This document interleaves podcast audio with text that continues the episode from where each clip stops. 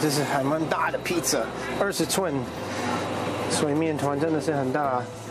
小小的厨房里，披萨师傅 Jay 赶工做的是二十寸的大披萨。如果都是我们做的，就是我们真的知道是从面粉到面团，然后到变成一个皮压出来的，然后放进去烤箱烤出来，然后到人的桌上，然后他们吃觉得好吃，我们当然可以骄傲。可是如果是买的，就是拿冷冻出来的，然后放进去烤箱，那个就是想赚钱，不是用你的心做食物给人开心。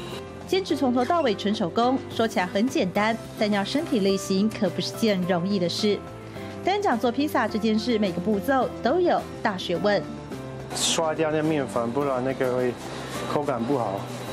就如他当初做面团的发酵的时候，就做出他自己属于他的味道。他也试过很多次，然后丢过很多饼皮，因为他觉得他要呈现到最好的，就是可能他半夜没睡觉，然后继续做他的面皮。等到他成功的时候，有人跟他说可以了，这个味道行的。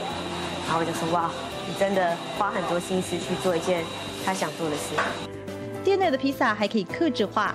当初会有这个想法，是因为太太 Ava 说，她在台湾吃披萨时，常需要把不喜欢的料挑掉。如果可以克制化，就能让自家披萨更加容易被接受。也是我可以开心给我的小孩子吃，我的妈妈吃，我老婆吃，他的家人都不用担心，那是都是我准备的。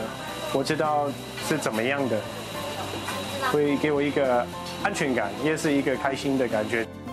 为了爱，为了家人，这纯手工做出一片片美味的披萨，希望能让更多人吃到健康，也吃到用心。